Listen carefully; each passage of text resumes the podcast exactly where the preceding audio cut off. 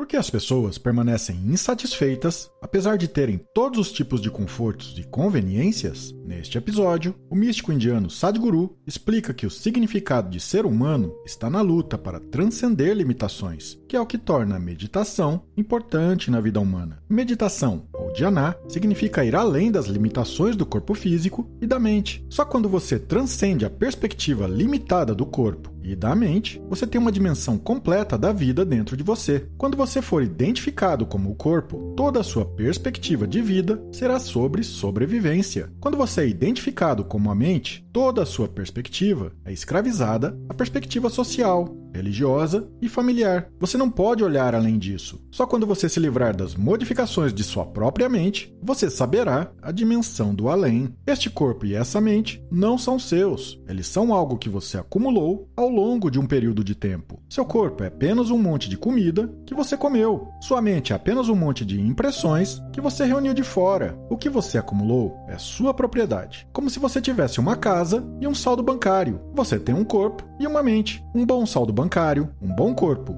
uma boa mente são necessários para viver uma boa vida, mas eles não são suficientes. Nenhum ser humano jamais será completo apenas por essas coisas. Eles só tornarão a vida confortável e propícia. Se você olhar para nós como uma geração, nunca antes outra geração poderia sequer sonhar com os tipos de conveniências e confortos que temos, mas não podemos afirmar que somos a geração mais alegre ou amorosa do planeta. Seus instrumentos do corpo e da mente servem para sobreviver, mas eles não vão completá-lo porque a qualidade de um ser humano é buscar algo mais. Se você não sabe quem você é, você é capaz de saber o que é o mundo, você pode experimentar a verdadeira qualidade de quem você é apenas se você transcender as limitações do seu corpo e mente. Yoga e meditação são ferramentas científicas para isso. A menos que você vá além das limitações do corpo e da mente, sua vida não será plena apenas comendo, dormindo, se reproduzindo e morrendo. Todas essas coisas são necessárias em sua vida, mas nossa vida não está completa, mesmo se você tiver cumprido todas essas coisas. Isso ocorre porque a qualidade de um ser humano ultrapassou um certo limite de consciência. Tem que buscar algo mais. Caso contrário, nunca ficará satisfeito. Ela tem que se tornar ilimitada. E dhyana, ou meditação, é uma maneira de se mover para a dimensão ilimitada de quem você é. A meditação é um processo exclusivo. A sociedade moderna é essencialmente exclusiva e a educação moderna torna as pessoas cada vez mais exclusivas. Porém, a existência acontece como um processo inclusivo. A meditação como processo é exclusivo o que leva à inclusão mais tarde. Mas quando você começa, você fecha os olhos e se senta. As pessoas que estão na fase inicial de um processo espiritual sempre se tornam muito exclusivas, não podem se misturar com ninguém. Acho que esse é um dos medos presentes nas pessoas. Se eu seguir um caminho espiritual, talvez eu não possa me misturar com a sociedade, porque é essencialmente exclusivo. Nós tomamos esse caminho apenas porque processos inclusivos não são possíveis na sociedade atual. Se você quer fazer um ritual, todos devem participar dele como se fossem um. Deve haver haver um profundo senso de unidade para participar de um ritual. Outro aspecto de um ritual é que, a menos que você tenha uma situação garantida que não será mal utilizada, a menos que você tenha pessoas que vão segurar o que estão fazendo acima de suas vidas, você não pode fazer um ritual, porque um ritual pode ser facilmente mal utilizado. Processos meditativos não podem ser mal utilizados porque são individualistas e exclusivos. Se há um você contra mim, não podemos fazer rituais. Um ritual se torna um processo desagradável. Quando há uma atmosfera inclusiva, um ritual é grande, mas criar essa atmosfera inclusiva no mundo de hoje é uma coisa difícil, que apenas algumas comunidades conseguem. Todos os outros se tornaram muito exclusivos, e nesse contexto, a meditação se torna muito importante.